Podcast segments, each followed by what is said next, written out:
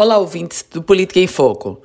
No processo eleitoral deste ano, mais uma etapa começa a se cumprir. A lista do Tribunal de Contas do Estado daqueles gestores que tiveram contas desaprovadas. Aliás, gestores e ex-gestores. Na prática, meus caros ouvintes, de pessoas, de políticos que são fichas sujas. Essa é a lista do Tribunal de Contas do Estado.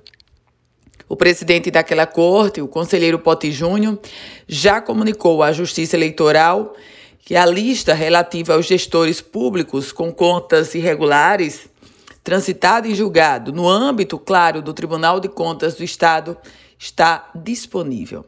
E aí é uma longa lista, quase 60 páginas com os nomes dos gestores, o nome e o órgão ao qual ele era ou ele é vinculado. Tem para todo gosto. Por exemplo, em se tratando de Natal, alguns nomes chamam a atenção, como, por exemplo, o do ex-presidente da Câmara Municipal, Dixon Nasser. Também figura nessa lista o nome do ex-prefeito da cidade de Mossoró, Francisco José Silveira Júnior.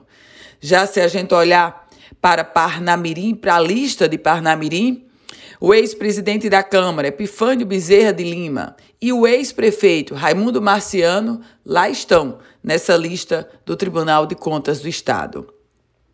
Obviamente que essa, esse listão não quer dizer que a pessoa não pode ser candidata, mas quer dizer que se ela deseja ser candidata, vai enfrentar diversos questionamentos judiciais.